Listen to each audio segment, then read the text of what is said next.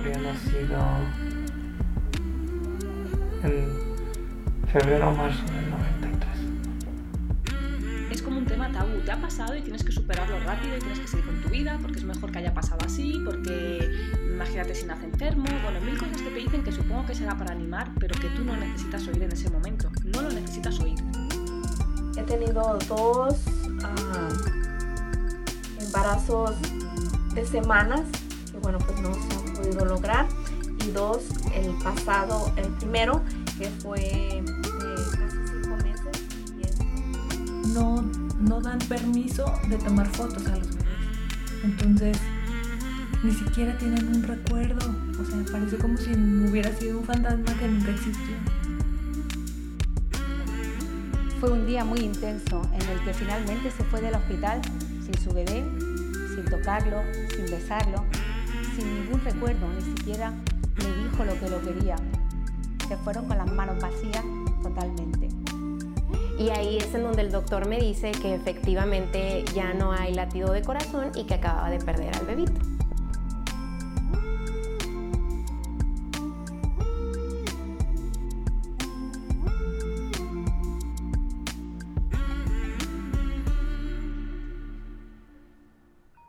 Hola, ¿cómo estás? ¿Cómo te encuentras hoy? Bienvenida, bienvenido a este episodio número 20 de este podcast Duelo Respetado. Yo soy Georgina González, especialista en duelo gestacional y perinatal, y estoy muy emocionada de coincidir contigo nuevamente. Si es la primera vez que me escuchas, deseo que encuentres aquí un espacio seguro, respetuoso y que también puedas tener herramientas útiles para tu camino de duelo. En episodios anteriores hemos hablado sobre un tema que genera mucha eh, ansiedad y mucha inquietud a las parejas que pasaron por la muerte de sus bebés y es el tema de un siguiente embarazo. Hemos escuchado testimonios de mamás, hemos escuchado qué significa un embarazo arcoíris, un bebé arcoíris. Pero el día de hoy vamos a escuchar a un adulto que en su momento fue un bebé arcoíris, que, que, es el enfoque, cuál es el enfoque que, que ella lo vive. Y además es una invitada muy especial. Déjenme presumirles que gracias a ella este podcast es posible. Ella se dedica a todo lo que es la edición. Ella se dedica a hacer la magia para que este podcast llegue hasta tus oídos de una manera más armónica, más elegante.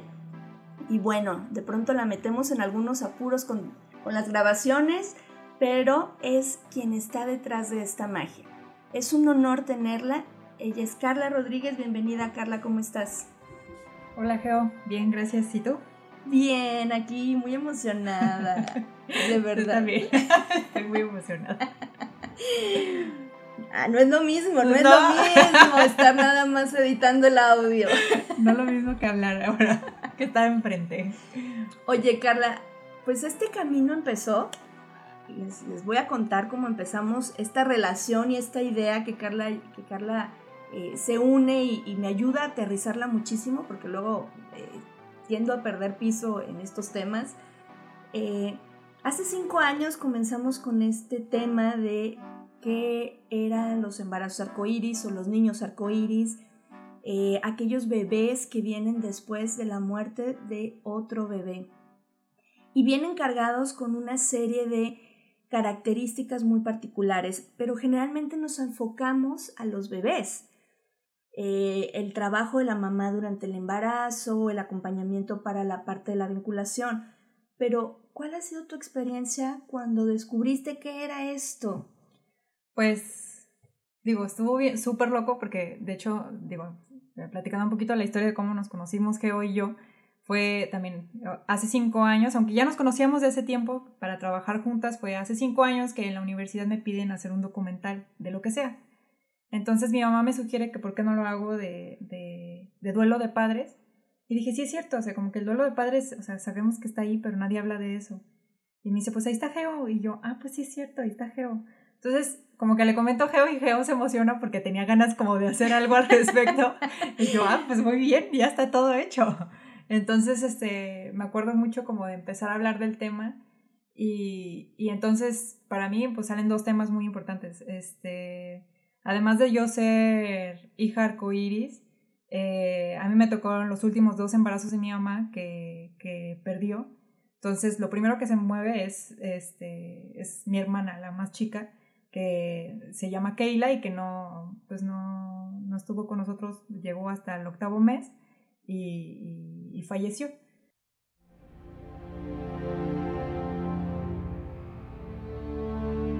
Entonces, este, primero fue como decir, o sea, no estaba loca, porque hasta ese momento yo seguía o sigo contando los cumpleaños de mi hermana, qué estaría haciendo con ella, Claro. cómo estaría jugando con ella. Y la otra es darme cuenta por qué me había movido a mí tanto la- el tema de, de- de mi hermana, que es porque yo soy hija, hija arcoíris. Este, antes de, de tenerme a mí, mi mamá y mi papá perdieron a, a dos bebés. Este, creo que el último era dos años más grande que yo y entre ellos dos había un año de diferencia, pero, pero después de dos pérdidas eh, salgo yo, eh, esta bebecita arcoíris. Aquí estoy. aquí estoy, aquí estoy. Eh, y creo que creo que entendí mucho por qué pensaba de niña como pensaba. O sea, para mí, para mi mamá era como, como decir, esta niña es depresiva y ya, ¿no? Pero Ya. como nació triste, quién sabe por qué. Este, además de que el- como el embarazo de mi mamá fue muy complicado, muy doloroso, muy así como difícil en general, en general o sea, el, el dolor de parto fue mucho más doloroso que con mis otras dos hermanas. O sea, como que ya llego complicada, pero además es este, como decir, todo el tiempo desde niña me acuerdo como decir, es que yo, o sea, como, pues yo, yo, ¿por qué estoy viva? O sea, como Ya. yo, yo no merezco estar aquí, pues, o sea, yo, yo para qué nacía, o sea, no, no, no entendía qué hacía aquí, yo sentía que no merecía la vida tal cual. O sea, yo decía, yo ya me quiero morir, yo para qué, o sea, pero estás viendo a una niña de 7 años Claro. pensando esto, ¿eh? O sea, no, no imaginen a Carla adulta así de que, ay, ya se va a suicidar, no. O sea, una niña de 7 años Claro, que no entendía que no entendía por qué por qué estaba aquí. estaba aquí. Sí, sí, sí. Entonces, para mí fue entender por qué me había pesado tanto la vida. O sea, era, pues, si mis hermanos no tuvieron derecho a la vida, ¿por qué yo sí tengo derecho a la vida? O sea, no entiendo por qué yo sí estoy aquí y ellos no.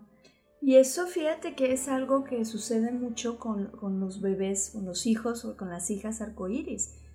Porque al no haber un acompañamiento, al no haber un cierre y un después, el poder entender que, que estos hijos vienen con una historia diferente, pero acompañarlos dentro de este proceso, es esa sensación. A nivel de sistema se sabe. No, no es como que uno les diga, ay, por tu culpa tus hermanos no están, o si tus hermanos serían mejores que tú, que lamentablemente sí hay mamás que lo hacen, ¿eh?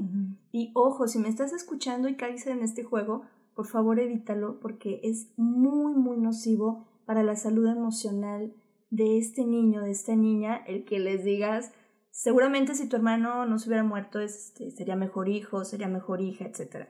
Si hay quien lo hace, por eso hago este hincapié, ¿no? Pero generalmente no caemos en esto. Sin embargo, si no se da esta orientación, este acompañamiento, y si no se le da el lugar a estos bebés que faltaron, que fallecieron, que ya partieron, caemos en esto, donde llega el siguiente hijo arcoíris o hija arcoíris y no sabe en dónde embonar, no sabe cuál es su lugar. Es una. Quienes lo comparten así se sienten desorientados en la vida. Sí, no, o sea, eh, digo, toda, toda mi vida era como ir sin rumbo, como, como saber qué es lo que quiero, porque como individuo sabes así como más o menos qué es lo que quieres, pero primero está el no merecimiento, es decir, yo no merezco porque, pues, o sea, como ni siquiera tendría que haber estado aquí, este, y, y la otra es no encajar en ningún lado, o sea, todavía es algo que me pasa con todo y que que, que sé de la situación, como que luego caigo en cuenta en que otra vez me siento inadaptada. Y en cualquier espacio, aunque la gente me invite, aunque la gente así como que me quiera mucho, yo no me siento Como si dentro no del lugar. encontraras Sí. tu lugar. No, no, no. Eso es algo que, que comparten muchos, o sea, es, no encuentro mi lugar. Y es un trabajo porque me consta que Carla ha hecho mucho trabajo personal, no solo para honrar la vida de sus hermanos y darle su lugar, sino también para ella poder asimilar lo sucedido y tomar, tomar el lugar que le corresponde dentro de este sistema. Y, y esto fue con tus dos hermanos que partieron antes. Pero los dos que vinieron después ¿Cómo fue para ti la experiencia? Porque además ya eras más grande, ya tenías más conciencia. Digo, o- ojo, o sea, como, por ejemplo, yo cuando estaba chiquita, mi mamá sí nos dijo que había dos hermanos, o sea, que sí, Sí. fallecieron, ¿no? Y este, que eso fue lo que, que también yo creo que ayudó a empezar desde niña a entender un poquito, aunque, no, aunque de todos modos inconscientemente sigue ciertos patrones de, de no merecimiento de vida. Sí. Y luego cuando yo tengo más o menos ocho años, eh, mi mamá se vuelve a embarazar, pero en el primer trimestre eh, lo pierde. Este, entonces, eh, me acuerdo que la fuimos a ver al hospital y le, le tuvieron que quitar uno de los ovarios y vi, vi así como que eh, vi el frasquito donde estaba el ovario y que, que mencionó ella así como de aquí está tu hermanito, ¿no? Este, entonces me acuerdo como, como que dije, órale, o sea, como, como que me emocioné incluso, ¿no? Como decir, no, no, no del dolor, porque nunca vi a mi mamá con dolor, nunca, por lo menos para nosotros no lo, no, No no lo lo mostró, manifestaba, no lo manifestaba, exacto. Pero sí fue como entender que decir, por lo menos lo vi, lo tuve en mis manos y decir, ay, pues, pues no estuviste con nosotros, pero, pero gracias, ¿no? Y en el siguiente embarazo ya tenía nueve años, eh, no, tenía diez, tenía diez años y, y me acuerdo mucho que, que nos emocionamos mis dos hermanas y, y yo. O sea, desde que, desde que nos dijo así como de que estaba embarazada, o sea, fue la emoción, ver el eco, este, pues ver, ver a mi mamá, este, ya, ya la diagnosticaron con un embarazo de alto riesgo, entonces me acuerdo que el, el último mes estuvo en cama eh, y de repente se empezó a sentir muy mal, o sea, de eso sí me acuerdo que se empezó a sentir muy mal, la llevaron al hospital y ya nos dijeron así de que van a ser tu, tu hermana, ¿no? Y aparte era mujer, o sea, como en mi casa somos puras mujeres, entonces como de que, ay, una más, ya, ya mis hermanas y yo ya nos habíamos visto y le vamos a celebrar los cumpleaños y le vamos a chiquear y le vamos a hacer, o sea, ya, ya estaba todo listo, me acuerdo Claro. que mi mamá tenía lleno de regalos, yo había tenido su baby shower, ya, ya este, teníamos ropita, teníamos así que el Moisés, que teníamos que la, que la tinita, entonces, este, eh, me acuerdo estar como en, que en, en la sala de espera del hospital y que llegara mi papá eh, y que, que no sabía, como que me acuerdo verlo salir llorar y no me acuerdo qué estaba pasando y así como con prisa, como, como, como algo estaba raro. No me acuerdo quién nos dijo que había fallecido nuestra hermana. Este, y además creo que mi mamá estuvo en riesgo un rato. O sea, no estoy segura, pero sí sé que estuvo en riesgo un rato este, mi mamá. Entonces, pues se nos cae el mundo, así como, como, como de, bueno, y la vamos a ver, no la vamos a ver, o, o, qué onda, ¿no? Y pues no, o sea, de repente ya no era estar en el hospital, es, llévenselas a la casa, este, ya, ya otro trámite, mucha prisa, mucho, mucho, este, como de, de trámite, porque ya fue mi papá como hacer el acta, el acta de difunción y luego que, que, este, que llévate, el- le fuimos a enterrar a un panteón y que compra el, el ataúd chiquito, o sea, me acuerdo que fue, o sea, como el, el entierro y yo no creérmela, o sea, ver como, como el pequeño ataúd blanco así como, como que se lo llevaban y yo así como, como, pues no sé qué hay adentro. Claro, O sea, no, te- no la viste. no la nunca, vi. Nunca se les dio la oportunidad de verla, No. de hacer alguna foto, un recuerdo. Nada, nada, nada. Y yo tenía muchas ganas de saber cómo iba a ser. Estaba, eh, mis tres, bueno, mis dos hermanas y yo, más bien, este, pues tenemos ciertas características y como que ya habíamos, nosotras elegimos el nombre, de hecho. O sea, como que es, eh, Keila era una fusión de entre las, las letras de, toda, de todos los miembros de mi familia. Este, y, y, y era la única que no tenía nombre de flor, como nosotras, pero era Keila Montserrat. Entonces, como nosotros elegimos el nombre, nosotros habíamos como apropiado de un poquito de esto, habíamos como elegido todo en familia, este, y, y no tenía cara. O sea, como quería saber como a quién se iba a parecer más, a mi mamá o a mi papá. Claro. Este, ya después le pregunté a mi papá y me dijo que era morena. Este, él sí lo vio, mi mamá sí la vio cuando nació, pero dice que se la llevaron luego, luego, ya, ya no la volvió a ver y mi papá se encargó de, todo de todo, de todo el proceso. Que para mí, para mi papá fue súper doloroso. O sea, sí me acuerdo que, que ver, de verlo llorar más a él que, que a mi mamá y que, que además eso le llevó este, a, otro proceso muy fuerte eh, por separado, porque al final mis papás se divorciaron. Pero, pero al final así como que no, no pude ver a mi hermana y eso, eso me conflictó un montón muchísimo. O sea, tengo la fecha de cumpleaños muy bien guardada y, y al año siguiente yo quería ir a verla al panteón y mi mamá no, o sea, como no, no sé, no la quiero juzgar, no fue que la haya olvidado, su dolor de, de que perdió a su bebé fue muy diferente. Así es. Y, y, yo, y yo lo que quería era ir a verla. Pero pues estaba niña. Y que de pronto eh, en esta parte de, de, la protección a veces mal, mal entendida, eh, caemos en este juego los adultos. O sea, ¿cómo vas a ir al panteón? ¿no? Eso va a generar eh, que te enfermes incluso, ¿no?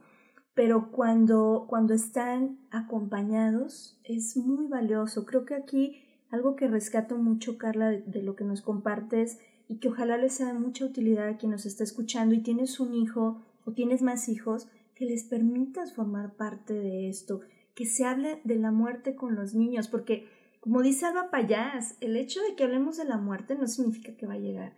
Y el hecho de que no hablemos de la muerte no significa que no va a llegar. Entonces, que, que, les podamos dar la oportunidad a los niños también, porque tienen muchas inquietudes, especialmente a esa edad pues, ¿qué pasó aquí, no? O sea, de pronto sale algo de la ecuación, pero ni siquiera me permitieron como terminar de aterrizar la idea.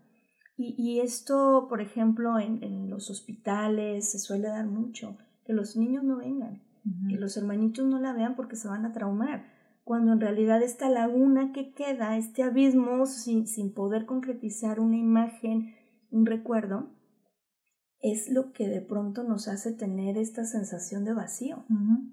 de que algo falta. Sí, sí, porque, o sea, como con mi otro hermano sé que está, digo, fue en el primer trimestre nosotros sentíamos que era, que era niño, sí. pero este, no tiene nombre, pero todos modos está como su espacio en la familia. Sí. Y con Keila fue más, este, más añorarla, fue más dolor inconsciente porque no sabía que me dolía, o sea, no sabía que Exacto. la estaba buscando de, veía niñas de su edad y como que, como si que quisiera protegerlas de alguna manera, o sea, como que todavía incluso, de hecho hace cinco años conocí a una chica de, de la edad de mi hermana y que, que me dijo a su edad y más o menos cumplía la misma fecha y, y, y me abrazó y me dijo, ay, tú eres como mi hermana mayor. Y yo me acuerdo que me solté llorando porque no había captado que, que, estaba buscando a mi hermana menor, o sea, que la estaba buscando inconscientemente, ¿no? Así es. Y sobre todo yo, yo lo veía, después hablando con mis hermanas, ellas también a su manera, pero, pero para mí fue muy fuerte y creo que tiene que ver con que yo, yo haya sido niña arcoíris, pues que, que... La sensibilidad que eso te da. Sí, sí, sí, en general. O sea, como que para mí me mueve mucho el tema porque entiendo perfectamente el dolor, eh, eh, para mí puedo empatizar muy rápido. Me acuerdo una vez que me enseñaste una foto de un bebé envuelto de en una cobija sí. arcoíris. Estuve un rato llore y llore y llore, sí. que, o sea, me, me, conmovió muchísimo esa foto, o sea, me parecía así como de, si llega la vida, o sea, si llega, si llega y que merece todo el amor del mundo también ese bebé, ¿no? O sea, Exacto. Sí, sí. Con no este sé. nuevo episodio de vida. Exacto. Y, y, con todo el derecho de vivirla y de tener su destino particular. Exacto, exacto. Entonces, pues sí, es más o menos lo que mi, mi experiencia es, es, lo que lo que lo que he vivido y con lo que he cargado, pues no cargado, pero a partir de ahí cómo, cómo me muevo por la vida, este, desde mi ausencia de mis hermanos mayores y la ausencia de mis hermanos menores, ¿no? También. Claro. A raíz de, de esta, esta actividad que hiciste, este proyecto que era un proyecto de universidad, realmente no tenía como un enfoque como el que quizá ahora tiene el podcast de poder ayudar y poder llegar a más personas que estén pasando por esto. A partir de ese momento, ¿cómo fue tu percepción de este tema, Carla? Pues bien diferente. O sea, primero como que empecé a darme cuenta de todas las veces que había pérdidas en mi familia y darle su lugar. O sea, aunque, por ejemplo, yo sabía de mis hermanos mayores, pero ya pensar en ellos y decir, ah, mi hermano tal, mi hermano número... No tiene nombre eh, los, los, mayores, ni te digo que el, el, que sigue, la única que tuvo nombre fue Keila, pero tienen su lugar. O sea, uh -huh. cada uno de mis hermanos tienen, tienen su lugar en, en, en, en mi espacio, en mi corazón. Yo claro. decimos que en mi familia somos siete en realidad, uh -huh. o sea, no, no, no, somos tres, somos siete. Este, y nada más, nada más estamos tres vivos, ¿no? Que a la gente primero se saca de onda, así como sí, de claro. cómo. Le digo, pues bueno, mi mamá este, tuvo pérdidas, pero, pero pues están ahí, ¿no? O sea, al final están, están ahí.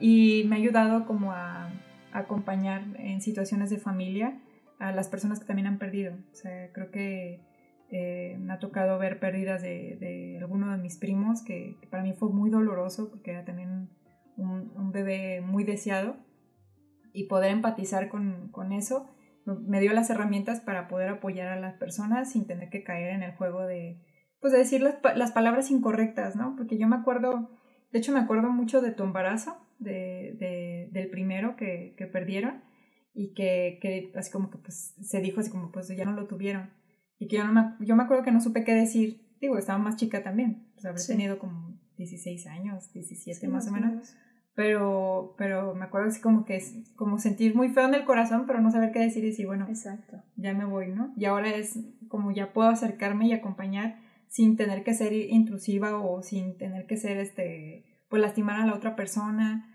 Este, curiosamente, a partir de ese momento, gente empezaba a confiarme, este... Claro, empezaban a hablar de este tema. Hablaba, ajá, sí, sí, sí. O sea, aunque yo no les decía nada, se me acercaban así de que, oye, pues es que fíjate que me pasó esto a mí y perdí y y todo este proceso. Yo decía, bueno, pues es que no sé por qué me lo están contando, pero primero gracias por la confianza y en lo que te puedo apoyar, ¿no? O sea, no es fácil, no, no. Y, y que ahora veo como de, de, una amiga, por ejemplo, que perdió a su bebé y que dice que, que para ella no le dolió, pero, pero cuando ya que platicó conmigo, dice, es que nunca tuvo un momento de, de pensar en el dolor siquiera, ¿no? Y ahora que te estoy contando, es así, este... El poder contactar con ese dolor. Exacto. Y ahora pues está embarazada, está súper contenta y lo primero que le avisó fue a mí, ¿no? Que esas cosas que digo son cosas que me pasan a mí que digo que es a partir de que, de que estoy en el tema, ¿no? Que pues algo, un radar se abre, no sé, no sé, no tengo idea, pero, pero sí puedo empatizar diferente con, con las personas que me rodean y, este, y darles como su lugar a, a, a, cada uno, a cada uno de los miembros de la familia, a, a este, a ver, a identificar a los niños arcoíris. Es así como, como estas cosas que me pasan también, así de decir, este es mediano como yo, así más o menos. O sea, igual así, sí. este, este, se me hace que es arcoíris y efectivamente, ¿no? Que realmente conectas con, con sí. los que son iguales a ti, aunque sea de manera inconsciente. Pero pues dices, este es, este es compa, sabe lo que hemos vivido, él y yo sabemos Sabemos así. de qué lado más que la iguana. Exactamente. Entonces, pues sí, sí cambió mi forma de ver el mundo completamente y, y, y, bueno, cuando ya comentamos el podcast, primero pues tenía muchas ganas de, de hacer algún podcast y segundo que fuera un tema importante, ¿no? que fuera un tema de hacer conciencia. Me parece súper importante que, que, que, hablemos de, de, de, los hijos que no están con nosotros, que hablemos de, de, nuestros hermanos, que hablen los hijos que están aquí presentes y, y que, ¿Sí? que, que, tengan voz y voto de su sentir y de su, de su de su pensar, que ese, yo creo que de las cosas más importantes que yo sentía que no tenía ni voz ni voto para nada, ¿no? O sea, exacto. No, como no tengo ningún derecho a la vida, no tengo derecho a, a decir, opinar, a, a opinar, a tener, exacto. A tener mi propia historia. Exacto, ¿no? Exacto. Y, y creo que aquí es, es muy importante y siempre haremos el hincapié de no negar a estos hijos que partieron. Uh -huh no negar que bueno, pues ya se fue, ni modo, échale ganas y a lo que sigue. Y ya mejor no hables de eso y ya no pienses en eso porque así ya va a pasar. Y estamos viendo que realmente no pasa y que las siguientes generaciones también quedan implicadas en esto. ¿Qué les dirías tú a estos adultos que son hijos o hijas arcoíris?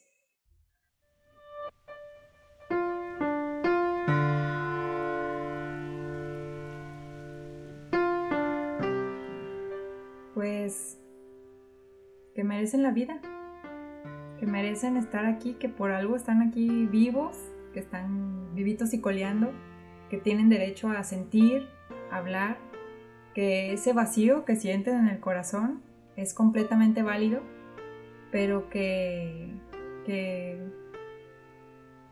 pues que en realidad ni siquiera es un vacío, es, es, mirar a ver que, quién estaba atrás de ti y eso lo va a llenar completamente. O sea, va a haber ratos en que digas, igual no siento que no merezco vivir, no merezco, pero es, es retomar la vida y más bien agradecer a los que partieron para que tú tengas derecho a la vida. Como de gracias porque tú no estuviste y gracias por darme ahora mi espacio, mi espacio y yo tomar mi camino. O sea, eso es súper importante. Yo, yo tomé, tomé mi propia vida a los 25, creo que era sí. más o menos y cambió, o sea, cambió completamente mi forma de, de, de caminar, de, de, tomar mi, mi vida y de vivirla por mí. O sea, ya, ya no arrastrando a, a los muertos. Exacto, ya no arrastrando, dándole su lugar y celebrando la vida. Celebrando porque de pronto vida. es como, es que ustedes solo se enfocan en, lo- en la muerte. No, no, es honrar y celebrar la vida. Sí, eso. O sea, que la muerte, la muerte, digo, es dolorosa, pero, pero eh, gracias a la muerte celebramos la vida. O sea, definitivamente, Exacto. gracias a la muerte vemos la vida. A partir de, de- de los que no están, vemos los que sí. ¿no? Y cambia mucho la forma de, de- de ver todo. Y sí, o sea, eh, duele, pero el dolor es parte de la vida también. Entonces, es. eh, pues es vivirla, o sea, vívanla y, y retómenla y, y- y- pues denle el espacio y honrar a todos los que no estuvieron y agradecer y, y seguir adelante. ¿no? Así es, así es. Carla, el tiempo se nos termina, ya sabes, aquí siempre vuela. Seguramente te estaremos invitando a participar, Sí. no solo tras bambalinas, sino aquí frente al micrófono, que ya se dio cuenta que no es lo mismo. Gracias por compartir, gracias por abrir tu corazón y desnudar el alma para que podamos entender y mirar también la percepción de los hijos que, que son estos bebés que vienen después de la partida de sus hermanos y cómo la muerte de los hijos, eh, cómo la muerte de un hermano tiene una implicación en estos hijos que se quedan en la vida. No es tan chiquitos y no se enteran, no saben nada, no los involucres, sino cómo realmente sí tiene una repercusión. Sí, Muchísimas gracias. no, gracias a ti. Seguiremos haciendo magia aquí eh, con Carlita detrás de, de toda la postproducción eh, y, y las jaladas de oreja. no te pegues tanto al micrófono, Geo. Oigan, antes de cerrar, quiero decirles, pues ya octubre está a la vuelta de la esquina y saben que es el mes donde, donde se conmemora eh, la muerte gestacional perinatal. Y aprovecho para que vayas apuntando, si aún no lo ves en redes sociales, del 12 de octubre al 16 vamos a tener unas jornadas en el canal de YouTube. Estaremos trabajando sobre este tema, honrando vida, destino y memoria, que como saben desde hace muchos años es el lema de nuestras actividades de octubre. Eh, honrando vida y destino y memoria de nuestros bebés estrella, donde contaremos con la participación de muchas personas que nos van a compartir experiencias, tips eh, y herramientas para trabajar y honrar la vida de nuestros bebés. Y obviamente el jueves 15, que es el evento mundial de la ola de luz, que bueno, en esta ocasión todo lo estaremos trabajando en línea, pero no por eso significa que va a ser menos importante. Y bueno, es una bella oportunidad para unirnos no solamente con la gente de Guadalajara, sino con todos aquellos eh, aquellas personas que quieran acompañarnos y unirse a esta celebración de vida, a este honrar la vida, destino y memoria de nuestros bebés estrella. Eh, nos estaremos viendo la próxima semana, bueno, más bien escuchando, no viendo, la próxima semana. Recuerda suscribirte al canal de YouTube, dale like en redes sociales y te recuerdo, soy Georgina González y deseo que todos podamos tener un duelo respetado. Hasta la próxima.